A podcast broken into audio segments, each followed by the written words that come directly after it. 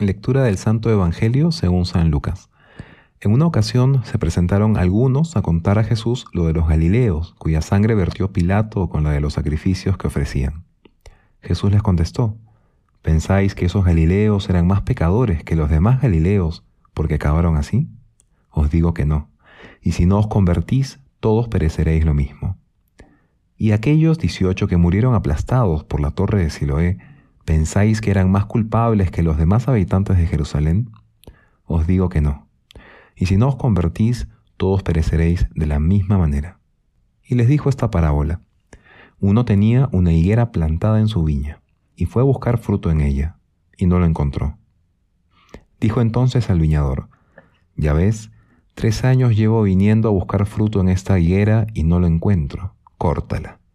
¿Para qué va a ocupar terreno en balde? Pero el viñador contestó, Señor, déjala todavía este año. Yo cavaré alrededor y le echaré estiércol a ver si da fruto. Si no, la cortas. Palabra del Señor. Gloria a ti, Señor Jesús. Dice el Evangelio, y fue a buscar fruto en ella y no lo halló. No lo halló no porque haya ido demasiado temprano a buscarlo, sino porque la higuera no había aprovechado los nutrientes que la tierra le ofrecía y por lo tanto no había dado su fruto. Así lo hace Dios con nosotros, cuando nos pide el fruto que espera que tengamos luego de tantos años de gracias y cuidados, pero que sin embargo no lo tenemos. ¿De qué fruto estamos hablando?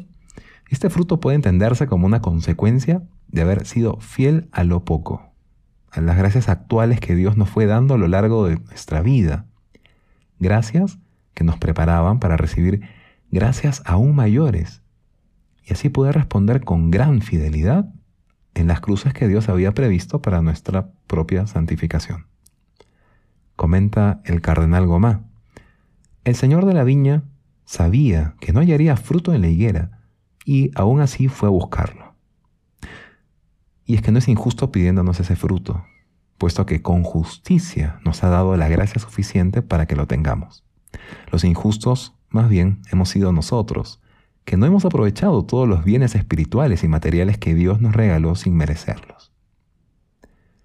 Continúa el Evangelio. ¿Para qué ha de ocupar aún la tierra?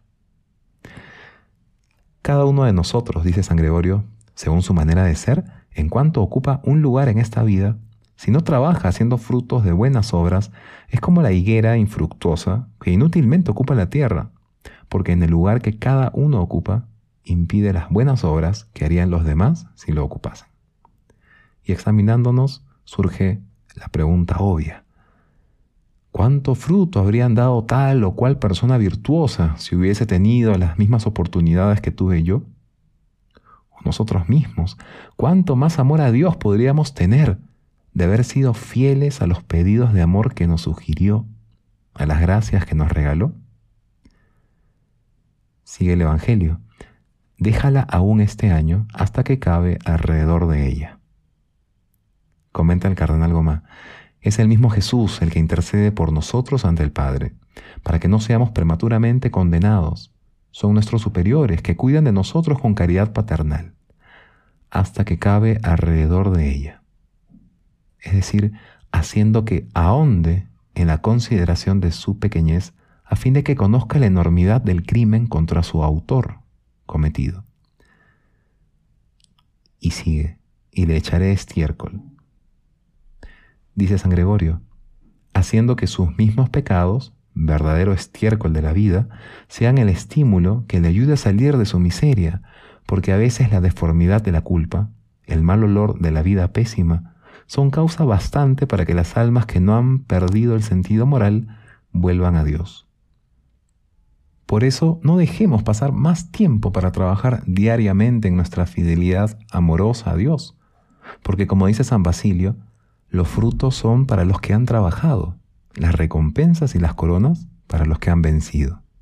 Actualmente es para nosotros el tiempo de la penitencia, más tarde será el de la recompensa.